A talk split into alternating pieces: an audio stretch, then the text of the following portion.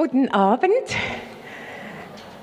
Auch guten Abend in den Ferien zu Hause, auf dem Schiff oder wo auch immer, am Strand oder vielleicht auch auf der Bergspitze. Ich freue mich sehr, dass wir diesen letzten Gottesdienst miteinander hier feiern können. Und ich glaube, dieses Thema, dass wir die Tore unserer Feinde besitzen können, ist schon eine Sache in sich, die man fast nicht glauben kann. Und doch, es ist das Wort Gottes. Ich weiß nicht, wie es Ihnen oder euch geht. Ich habe immer gelesen, diese Schriftstellen, dass wir die Tore unserer Feinde besetzen können. Bis ich irgendwann gemerkt habe, dass ich falsch gelesen habe. Wir können manchmal die Bibel auch falsch lesen oder überlesen oder etwas hineindichten, was wir gedacht haben. Es gibt, glaube ich, einen Buchtitel, der heißt Die Tore des Feindes besetzen. Aber in der Bibel steht hier, dass wir berufen sind und es tun können, die Tore unserer Feinde zu besitzen. Das ist ein großer Unterschied. Denn wer das Tor besitzt, der besitzt Eingang und Ausgang.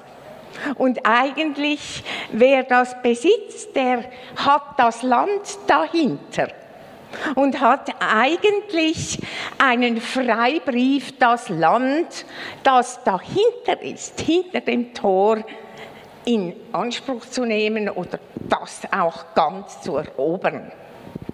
Und ich glaube, das ist das Thema für uns Christen heute. Ich glaube, dass genau das das ist, was der Heilige Geist überall tut. Mit diesem Tore besitzen geht es nämlich viel mehr als um eine Schlacht,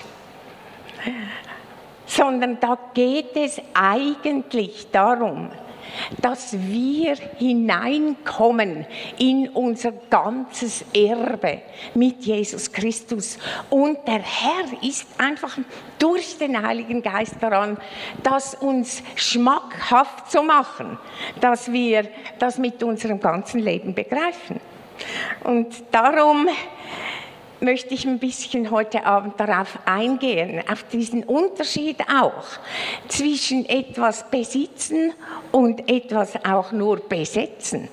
Ich glaube, wir Christen waren daran, vieles zu besetzen, Land zu besetzen, ohne es wirklich zu besitzen. Das geht nämlich. Ich kann ein Land besetzen und dann melde ich mein Recht an. Aber das heißt noch nicht, dass ich wirklich diesen Besitz auch genommen habe.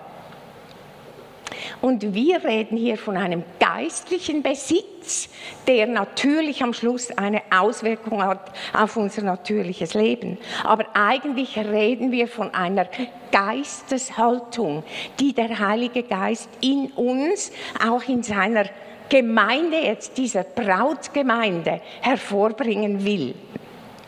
Und es ist eigentlich ein Besitz, das von der Liebe Gottes redet, die uns in Besitz nimmt. Von dieser Liebe, die uns so in Besitz nimmt und so begeisternd in uns wirkt, dass wir nicht mehr uns gehören, sondern ihm alles aus Gnade. Wir reden hier von einer Haltung im Glauben. Und ich bete einfach, dass wir nicht mit unserem Intellekt zuerst hören, sondern dass unser Geist, Heiliger Geist, erfrischt wird. Ich glaube, dass Gott wirklich Glaube, Hoffnung und Liebe, diese drei, wiederherstellen will. Und viele in unserer Gemeinde, auch in unseren Gemeinden, sind eigentlich entmutigt. Da ist etwas müde geworden an Hoffnung. Wir haben so viel probiert Da ist etwas müde geworden vom ewigen Probieren oder Verheißungen sind nicht eingetroffen. Wir wurden enttäuscht und es ist wie ein Schleier vor unsere Hoffnung gekommen. Und dann werden wir ja irgendwie gestutzt in unseren Flügeln.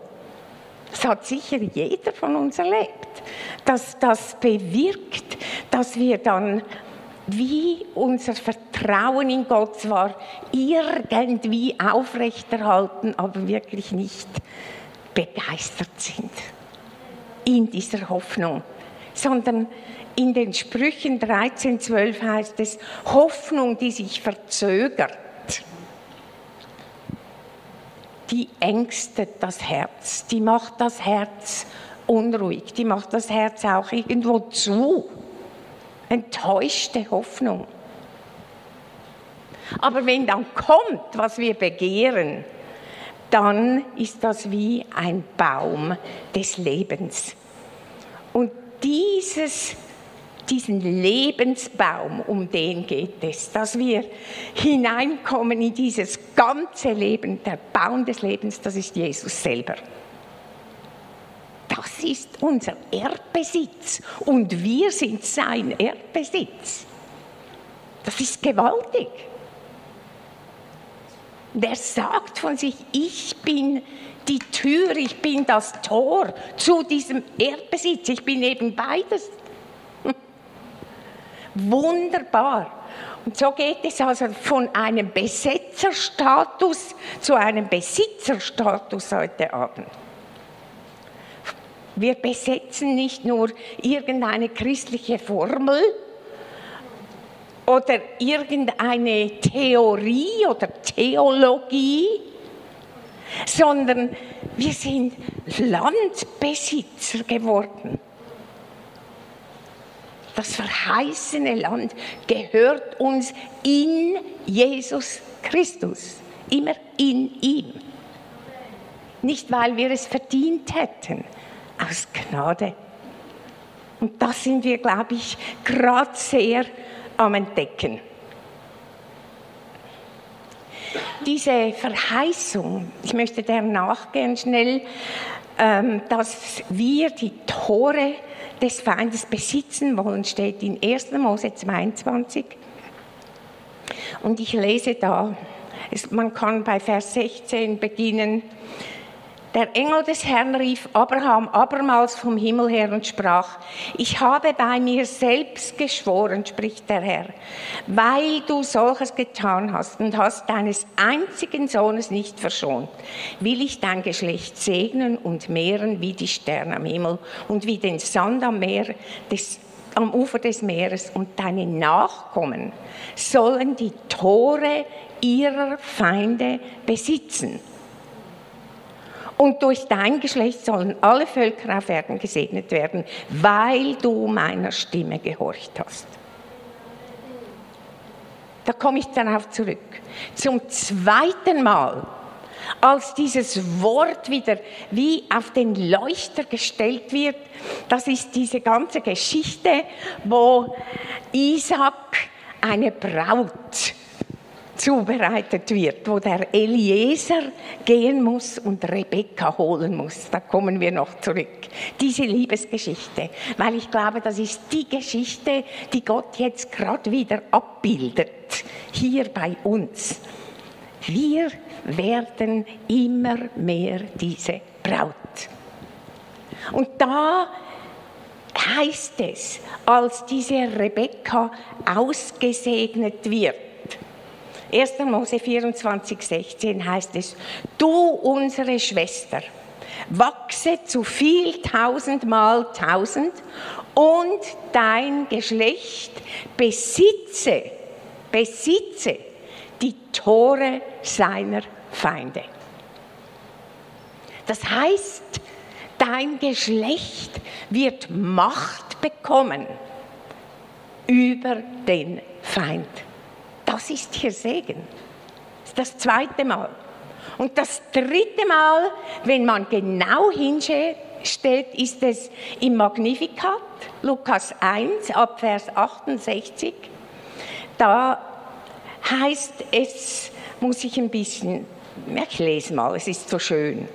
Gelobt sei der Herr, der Gott Israels, denn er hat besucht und erlöst sein Volk und hat uns aufgerichtet eine Macht des Heils im Haus seines Dieners David, wie er vor Zeiten geredet hat durch den Mund seiner Propheten. Und jetzt kommt's dass er uns errettete von unseren Feinden und aus der Hand aller, die uns hassen, und Barmherzigkeit erzeige unseren Vätern und gedächte an seinen heiligen Bund und an den Eid, von dem wir gerade gelesen haben, mit Abraham, den er geschworen hat, unserem Vater Abraham uns zu geben dass wir, und jetzt kommt's, erlöst aus der Hand unserer Feinde, ihm dienten ohne Furcht unser Leben lang in Heiligkeit und Gerechtigkeit.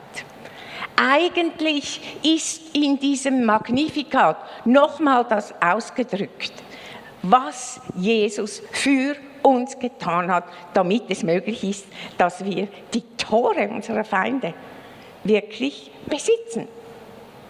Uns ist diese Macht gegeben durch Jesus Christus, weil wir Abrahams Nachkommen sind.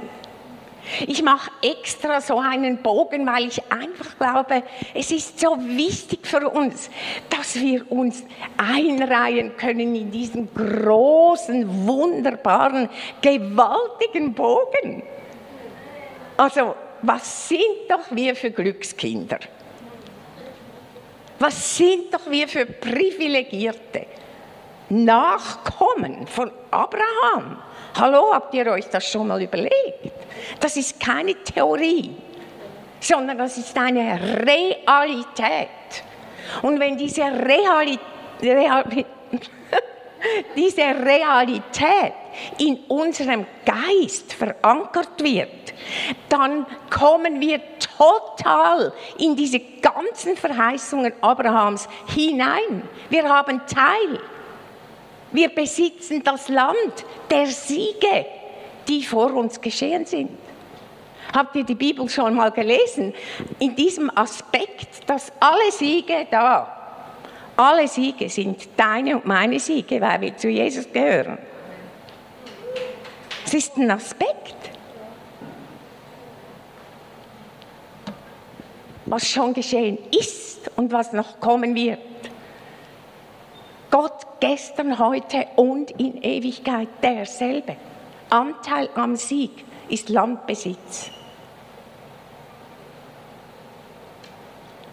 Also Nachkommen Abrahams kann man nachlesen, Galater 3, 29, Epheser 1, 11 und 12. Da gehe ich jetzt nicht mehr weiter darauf ein.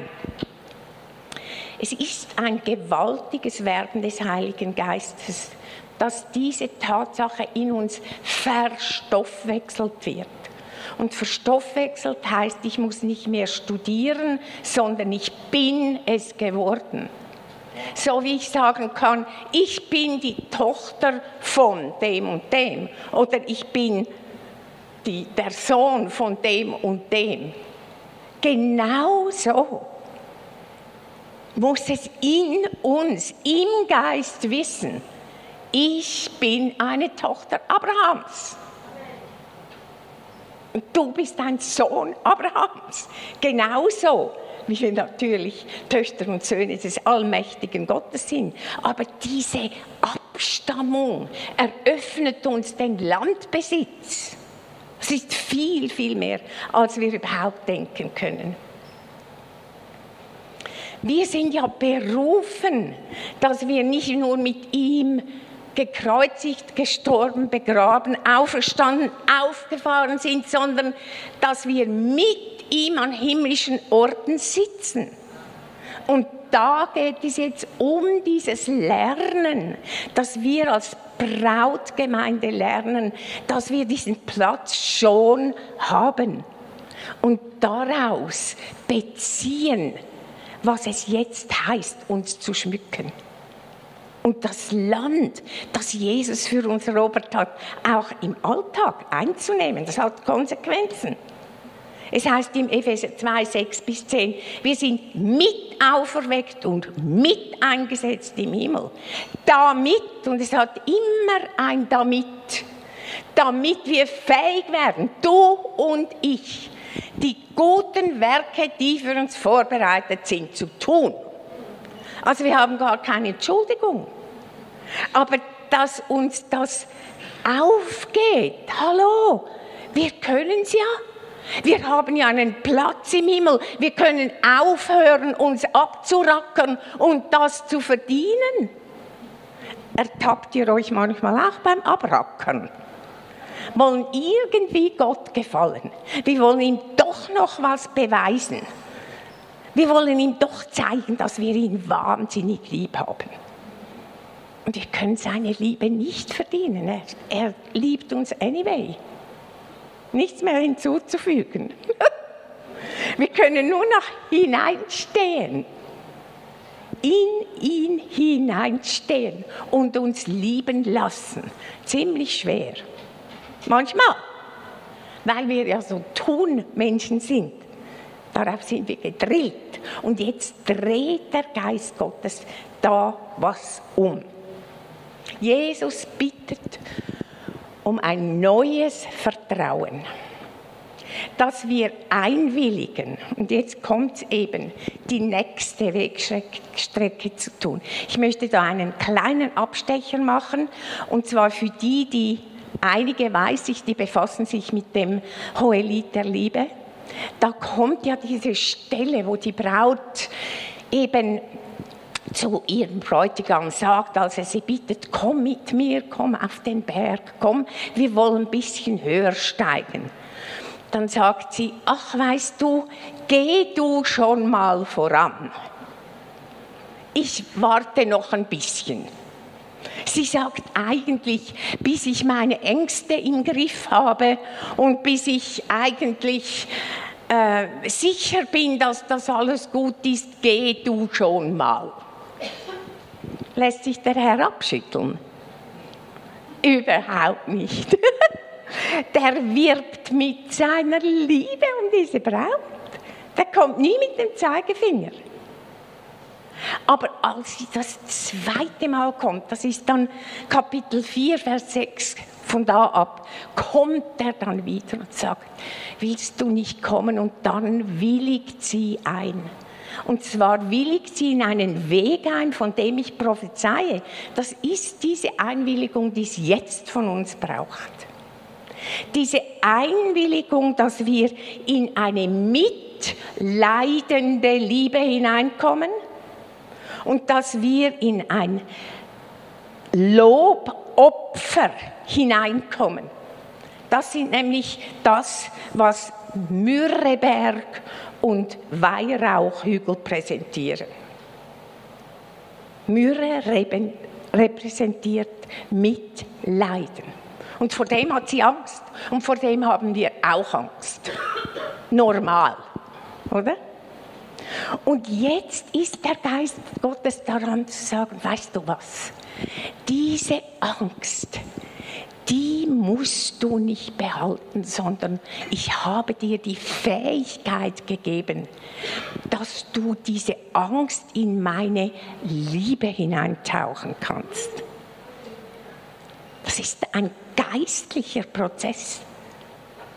Den gibt es auch im Geist, dass wir Angst haben, etwas zu tun, was er uns geheißen hat, oder etwas, was peinlich ist.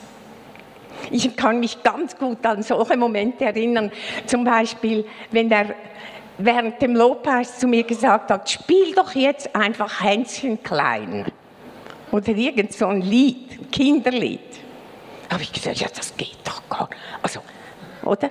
Und dann kommt diese Angst und all diese Gedanken, die wir dann haben. Ja, wie sehe ich dann aus? Das geht doch nicht. Und ja, also die denken ja, ich sei nicht ganz und so. All das, diese Ängste, wo es dann wieder um mich geht. Und dann ist diese kleine Stimme, die sagt, nein, nein, nein, spiel Hänschen klein. Und wisst ihr was, jedes Mal, wenn es darum ging, so der kleinen Stimme zu gehorchen, dann wurde vielleicht jemand durch Hänschen klein geheilt. Also durch dieses Erleben, was das ausgelöst hat. Und so ist es bei dir und mir und damit war die Angst besiegt. Liebe ist stärker als Angst. Die Liebe Gottes, nicht eine gemachte Liebe. Ich kann das nicht produzieren, aber ich kann in meinem Geist in diese Liebe hineinfallen und sagen, ich wähle sie. Das ist nicht Theorie, ich wähle sie. Und dann erleben wir, was es heißt, weitergehen zu können und dass dann der Herr übernimmt. Ja, und jetzt möchte ich gerne zu 1. Mose 17 bis 22, diese Kapitel gehen, weil da ist eigentlich eine Veranschaulichung von dem, dass Jesus uns nochmal zeigt an dieser Geschichte von Eliezer, was er jetzt vorhat. Wir können das total übertragen in diese Zeit und in dem Sinne glaube ich, dass es ein prophetisches Wort ist für uns persönlich, aber auch für die Gemeinde, dass wir begreifen, in was für einer Zeit wir leben. Weil ich glaube, ganz sicher, dass der Vater den Heiligen Geist nochmal ausgeschickt hat, damit jetzt die Braut, die weltweite Gemeinde Jesu oder du als bräutlicher Mensch, dass wir diesem Herrn Jesus zugeführt werden. Und das geht's. Darum ist dein Leben da. Das hat einen Sinn, auch wenn du das überhaupt nicht vielleicht siehst. Auch wenn du denkst, ach, kommt doch gar nicht auf mich an. Und ob es darauf ankommt. Es ist jetzt die Zeit, wo der Heilige Geist sagt, komm, ich helfe dir. Ich suche dich. Komm mit mir. Du kannst es. Ich, ich, sagt der Heilige Geist, ich werde dich ausrüsten. Auch wenn du heute hier bist und irgendwo hängst, nimm das gleich. Er wird dich ausrüsten. Wer denn sonst? Kannst noch einen Kurs machen in irgendwas, Computertechnik oder was immer, kochen oder was immer. Natürlich müssen wir das alles machen. Aber letztlich ausrüsten fürs Leben, das macht der Geist Gottes. Darum brauchen wir ihn. Und darum wirbt er. Wir sind nicht als Bräute geboren. Ich meine, es geht sehr lange. Es geht zum Beispiel im Holy vier Kapitel, bis die Freundin zum, zur Braut an wird, also angesprochen wird als Braut. Vier Kapitel. Das ist ein Weg, dass wir das einnehmen, dieses Land. Also, gehen wir mal in diese wunderschöne Geschichte, die ich euch vielleicht schnell erzählen möchte, nämlich, dass eben Abraham alt geworden ist und eine Braut sucht für seinen Sohn Isaac. Und zwar nicht von den Kananitern.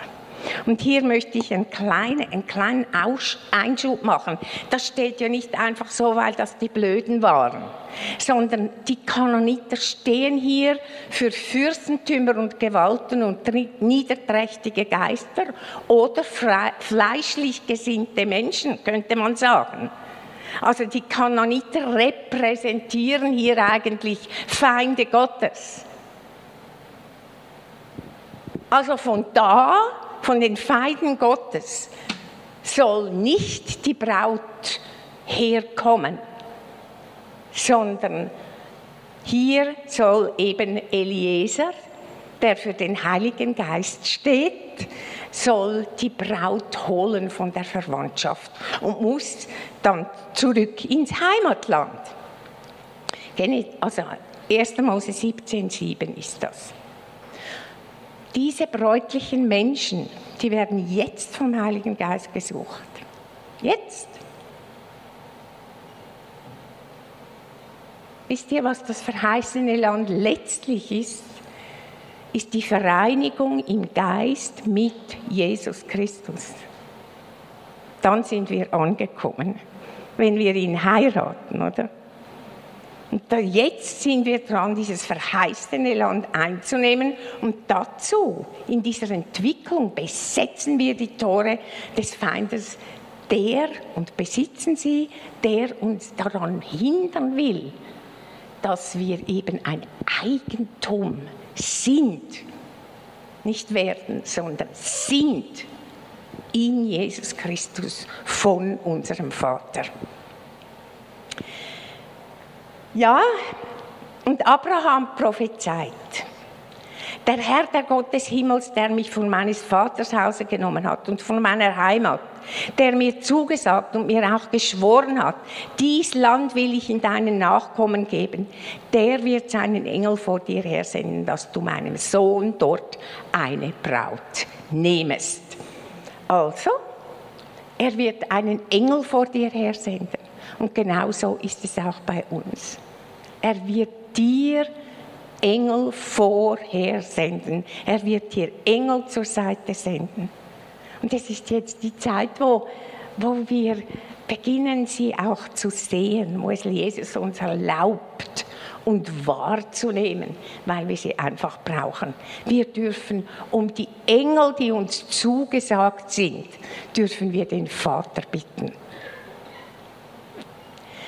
Also, Eliezer nochmal präsentiert in dieser Geschichte den Helfer, der Diener und ist auch, abgesehen davon, wer weiter in die Geschichte ein will, ein Typus von Leiterschaft.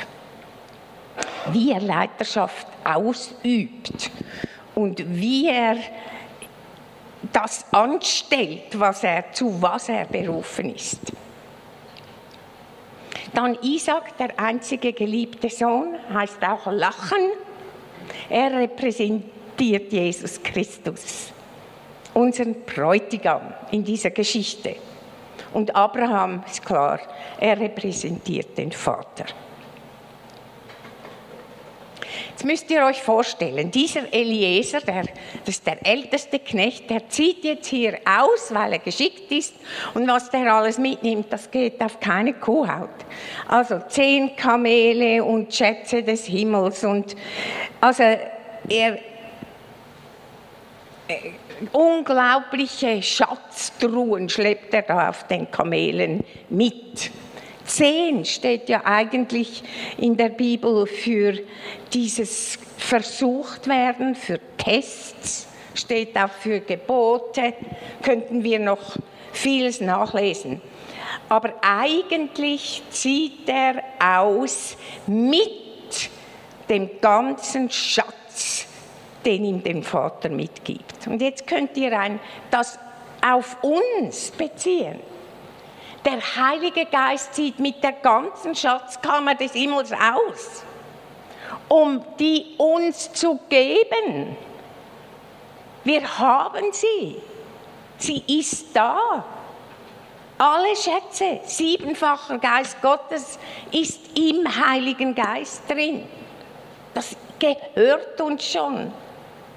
Ist das nicht gewaltig? Wir sind gesegnet mit dem ganzen himmlischen Segen. Und warum erzähle ich das?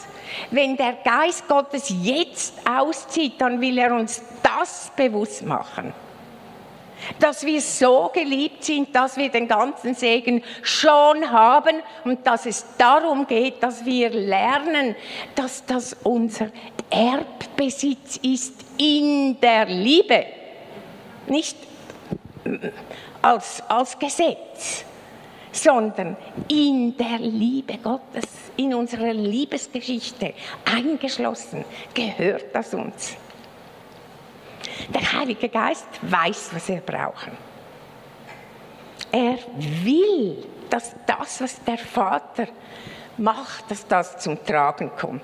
Und dann zieht er also los und rastet dann und wo kommt er hin? Er wartet da an einer Wasserquelle. Finde ich auch so schön. Ein Bild, was man vieles darunter äh, verstehen kann, reden kann, an einer Wasserquelle. Also wenn wir warten müssen, dann ist es besser, wenn wir an einer Wasserquelle warten. Und im Geist heißt es ja, dass wir im Heiligen Geist bleiben, dass wir im Wasserbad des Wortes bleiben, wenn wir warten müssen. Sehen wir bei Eliezer, er wartet. Und auf was wartet er? Er macht einen Deal. Und dieser Deal heißt, ich möchte gerne, dass diese Frau, die ich bringen muss nach Hause, dass die mir zu trinken gibt und dass sie auch noch den Tieren, den Kamelen zu trinken gibt. Das ist sein Deal. Und mit diesem Deal wartet er. wir, die wir den Heiligen Geist haben, hier repräsentiert er den Heiligen Geist, was er tut und was er auch jetzt tut. Aber die, die den Heiligen Geist haben, müssen wissen, dass wir mit ihm, mit dem Vater zusammen, dass wir mit ihm Deals machen können, jetzt nicht im wahrsten Sinne des Wortes, aber dass wir mit ihm, ihm Glauben, Schritte besprechen können und auch um Zeichen bitten dürfen. Und das macht er hier. Und er ist da vor der Stadt, haben wir schon viel gesagt, was das heißt. Aber ich glaube, Gott lockt uns auch immer wieder vor der Stadt, weil vor der Stadt ist dieser Ort, wo wir eigentlich warten, wo wir nicht beschäftigt sind. Dieser Ort, der fern ist vom Getriebe, ist vor der Stadt. Jesus ist immer wieder vor die Stadt gegangen. Er ist immer wieder nach seiner Gewohnheit, heißt es sogar dann, als seine Leidensgeschichte beginnt, nach seiner Gewohnheit ging er in den Garten Gethsemane. Immer wieder dieses vor die Stadt. Immer wieder. Das ist ein Geheimnis. Und er erwartet zwei Dinge eben. Er erwartet, dass die Frau ihre Arbeit unterbricht und ihm zu trinken gibt und unaufgefordert den Tieren auch was gibt. Er kommt also ein wartendes Verlangen, dass sich etwas erfüllt. Und dann startet alles wieder mit einer Bitte. Das finde ich so schön. Gib mir zu trinken. Erinnert ihr euch da an was? Gib mir zu trinken. Diesen Satz kennen wir aus einer Geschichte von Jesus, oder? Am Jakobsbrunnen. Gib mir zu trinken. Das ist oft das, der Heilige Geist, der eben Eliezer hier repräsentiert, uns sagt, gib mir doch das, was du hast. Könnte auch sagen, zeig mir dein Herz. Gib es mir. Und oft ist das gar nicht so einfach. Ich meine, hallo, ich meine, die Witwe von Zagreb zum Beispiel musste ihre letzte, ihr letztes Mail geben. Also, puh. Und dann erlebte sie das Wunder. Und ich glaube, darin, in diesem, wenn wir das Letzte geben, freiwillig geben, dann ist dahinter ein ganz großer Lohn. Und genauso ist es bei Rebecca. Rebecca heißt übrigens fesselnd oder ein angebundenes Lamm. Und sie repräsentiert die Braut. Ich glaube, wir sind auch angebundene Lämmer. Also an das Lamm Gottes. Im Geist angebunden, eingebunden, verbunden, umwunden so was Schönes. Und da heißt es eben auch, dieses Lamm Gottes ist das, was die, der Welt Sünde trägt. Und ich glaube, das ist nicht dieser Name Rebekka, bedeutet hier eben diese Gesinnung der Braut. Dass die Sanftmütigen zum Beispiel das Land besitzen werden, heißt es in Matthäus 5,5. Diese Sanftmut, die sie dann tut, sie gibt ihm zu trinken und sie gibt auch den Tieren zu trinken. Freiwillig. Und dieser geistliche Prozess, der hat jetzt eingesetzt, ihr Lieben, freiwillig. Nicht, weil wir müssen und wir können Jesus bitten. Vielleicht haben wir eben diese Hoffnung nicht mehr. Und jetzt können wir ihn bitten, dass er diese Freiwilligkeit wieder in uns schafft, ihn zu suchen. Das geht nur, wenn wir seine Liebe schmecken. Seine Liebe schmecken. Und dann beginnt ja ein Prozess. Und dies, sie wird gleich nachdem sie das getan hat und dieser Eliezer eine Bestätigung bekommt in seinem inneren Herzen, dass das die Braut ist. Da bekommt sie zwei Geschenke und ich glaube, das ist sehr wichtig für uns. Sie bekommt einen Armreif und der symbolisiert Kraft, Macht, Aktion, Positionierung, diese rechte Seite im Glauben, die aktiviert wird. Da kommt dieser goldene Reif hin. Bekommt sie einfach. Hallo? Einfach, weil sie Ja gesagt hat, das zu geben, was sie hat. Bekommt sie Gold, ein Riesengeschenk, ein Schmuck der wirklich geistliche Kraft repräsentiert. Es wird hier gegeben. Und dann der goldene Stirnreif. Genau das, was jetzt geschieht mit uns. Die Stirn repräsentiert unsere Gedanken, unser Verstand, unser Gedächtnis, unser Erinnerungsvermögen und unsere Vorstellungskraft, unser Wille. Und er will unsere Stirn machen wie ein Kiesel dass wir da gestellt werden. Und dafür bekommen wir einen goldenen Stirnreif. Vielleicht erinnert ihr euch auch, wer das auch bekommen hat. Die Hohepriester zum Beispiel bekamen auch einen Stirnreif, darauf stand, heilig dem Herrn. Und um das wieder auf heute zu übertragen, heilig dem Herrn ist heute die Frage. Wem gehörst du, wem gehöre ich? Wer besitzt mich? Wessen Besitz bin ich?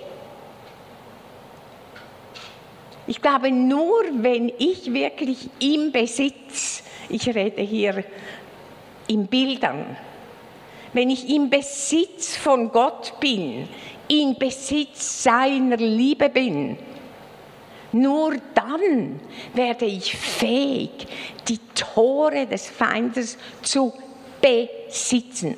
Das heißt, werde ich fähig, Autorität auszuüben auf alles, was irgend in einer Form mich abhalten will, meine Berufung, die von Gott ist, zu leben. Das heißt es, die Tore besitzen im alltäglichen Leben in Jesus Christus sind diese Tore, die besetzt sind vielleicht, weiß nicht was, durch Angst, durch kläffende Hunde oder äh, mehrende irgendwas, Krokodile, Schlangen, Skorpione, dass ich fähig werde zu wissen, und da sind wir jetzt im Besitz, ich bin in Jesus Christus fähig, über Schlangen und Skorpione zu treten und zu gehen. Ich habe Macht bekommen. Ich besitze Macht in ihm, nicht losgelöst und auch nicht losgelöst von seiner Liebe. Ist immer in seiner Liebe drin. Anders gibt es keine Macht. Es gibt nur die Macht der Liebe. Glaube, Hoffnung, Liebe, die Liebe ist die größte unter ihnen. Immer. Macht ohne Liebe ist Verführung.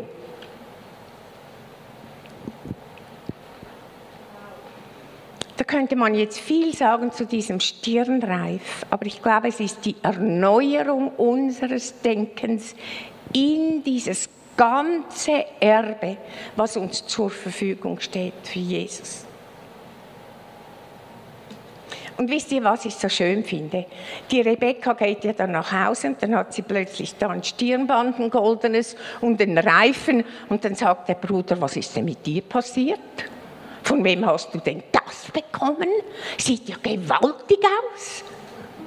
Und dann beginnt sie zu schwärmen und so sagt, ja, es war so und so und so und so. Und dann sagt der Bruder, das muss ich auch haben. Und dann rennt sie, rennt er und sagt, kommt ins Haus, kommt ins Haus. Und dann wird der Bruder auch zum Diener.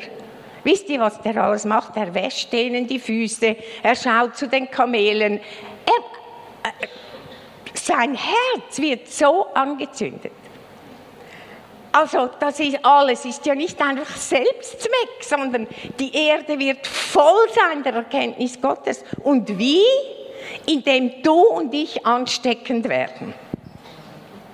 Ja, so ist es auch im Hohelied, oder? Da fragen die, ja, also sag mal, äh, wie, wie, wo ist denn dein Geliebter? Wie ist er das? Erzähl mal, du bist ja so verändert. Und an dieser Veränderung werden die Menschen erkennen, an deiner und meiner Liebe, dass da einer wohnt, der größer ist als ich. Sie werden nicht auf mein Gutsein schließen, sondern sie werden auf den schließen, der dieses Unmögliche macht. Das macht gewunderig. Und dann haben wir eine offene Tür, ein offenes Tor, um hineinzugehen und von diesem Land zu erzählen, das es gibt. Ja, und dann schafft Gott in dieser Familie Umstände, dass dieser Eliezer, der will dann auch nicht essen, er wird zum Essen eingeladen und sagt, nein, nein, nein, nein, ich muss hier was tun, ich bin da auf höherem Befehl. Wisst ihr was, wir sind auch auf höherem Befehl. Manchmal müssen wir ein Essen auslassen. Und müssen einfach ein bisschen warten bis das, was er uns gesagt hat, sich zu erfüllen beginnt. Ich glaube, er schafft jetzt Umstände, dass wir ein bisschen das Essen vergessen. Ja, dann wird es einfach nur noch schön, oder? Dann ist es mal so, dass die einverstanden sind, die Familie, dass die Rebecca mitgehen darf. Aber da ist sie noch nicht gefragt und dann wird sie gefragt. Und diese Frage steht vor uns immer deutlicher, immer mehr, immer einladender, immer lauter, auch wenn ihr so wollt. Wie entscheidest du dich, Rebecca, Braut? Ruth, Maja, Christelle, wie entscheidest du dich? Hans, Fritz, Christian, wie? Wie? Sie wird gefragt. Gehst du in dieses Unbekannte? Gehst du auf diesen Berg eben des Mitleidens? Gehst du auf diesen Berg, wo die Frucht der Lippen ein Lobopfer ist in allen Umständen. Gehst du dahin? Oder gibst du der Angst nach, die einfach in der Sicherheit bleiben will? Alles abgesichert. Mit mir Schweizer, mit den vielen Versicherungen. Und der Herr sagt, nein, weiter. Komm. Und sie sagt auch ja. Und dann kommt der Bruder und die die Mutter und sagt, nein, aber nicht so schnell, wir wollen doch noch ein bisschen sie unter uns haben und so und so und so und so und so. Und sie sagt, nein, ich gehe mit.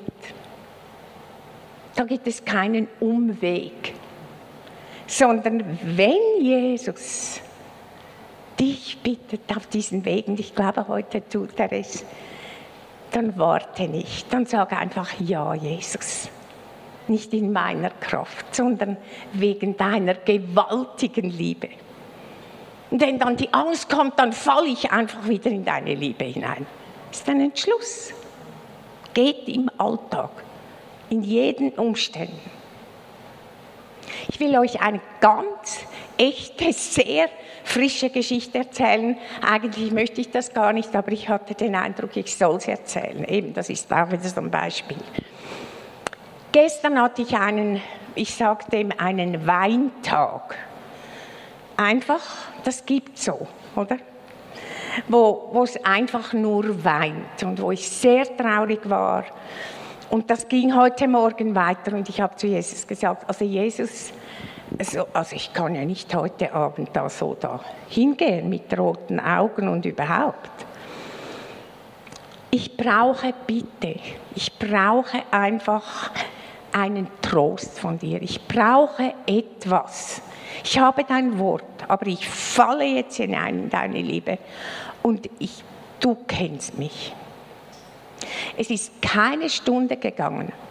Da hat eine Fürbitterin von Deutschland angerufen und hat gesagt, ich habe dir nur einen Satz zu sagen.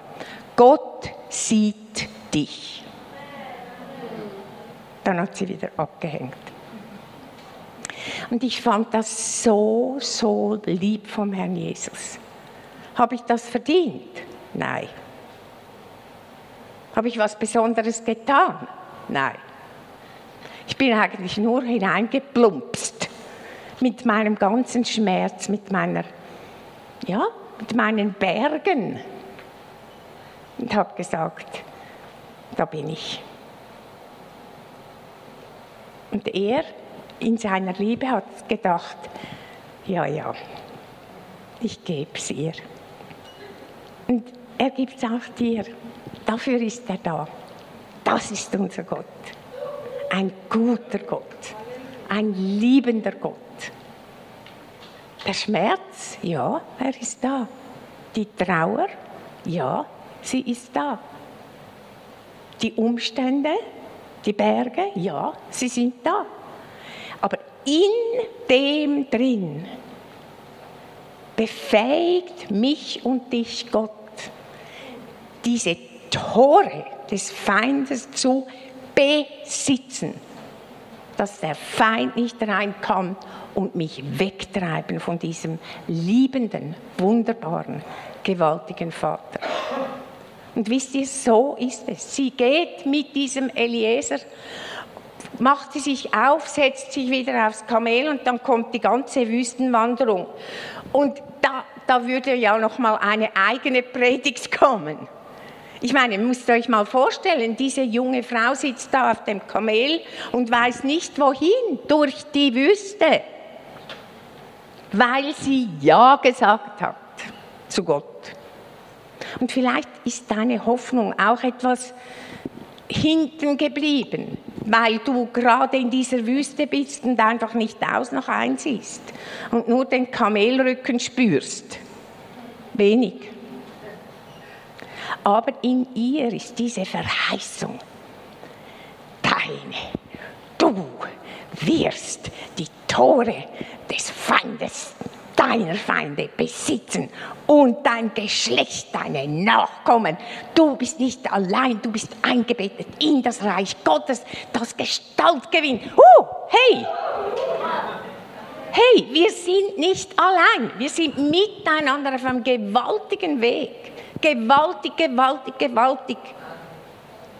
Und jetzt ist noch etwas für uns als, als Leib Jesus sind diese Geburtswehen. Ja, das stimmt.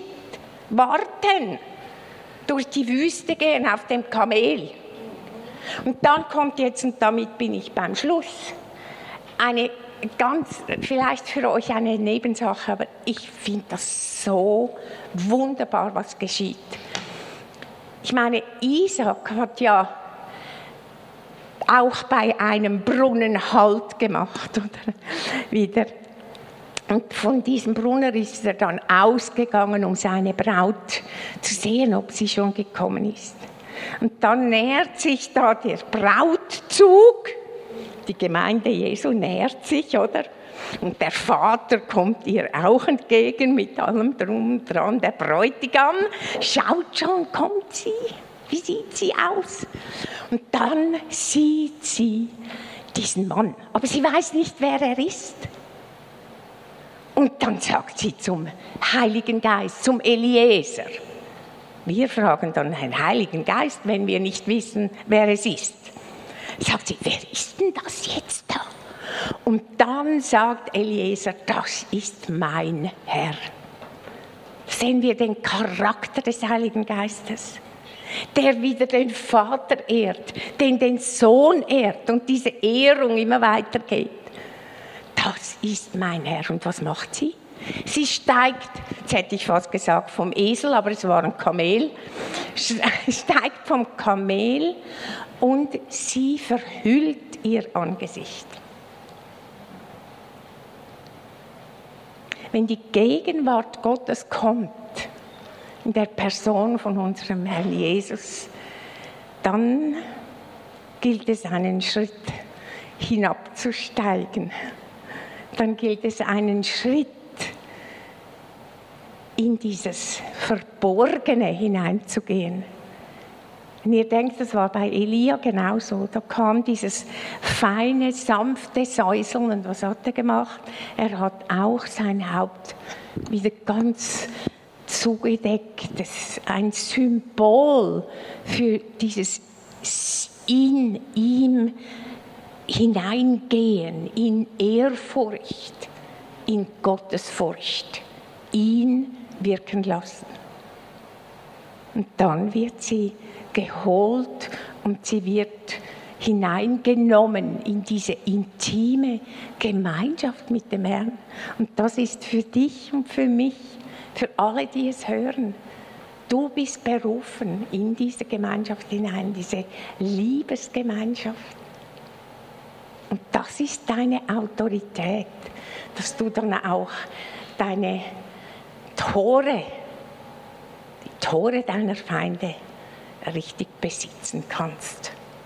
Und dass du mit Jesus zusammen regieren kannst, wer da hineingeht und hinausgeht und damit zu deinem Herrn eine Liebe hast, die immer noch größer wird.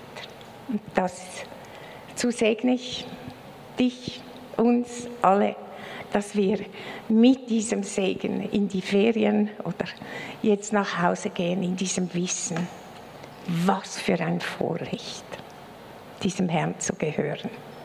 Und diese Autorität, von ihm durch seine Liebe bekommen zu haben. Im Namen Jesu. Amen. Amen.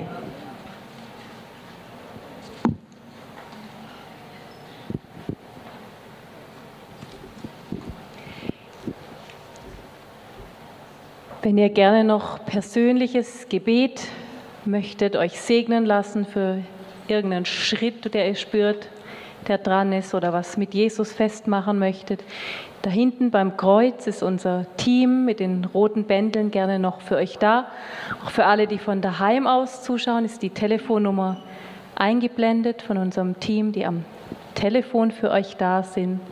Ihr dürft auch gerne noch einen Moment hier einfach mit Jesus in der Stille sein. Für alle, die noch gern miteinander reden möchten, seid ihr eingeladen, das drüben im Shop zu tun und euch auch noch mit Lektüre für die Ferien einzudecken. Einen guten Abend.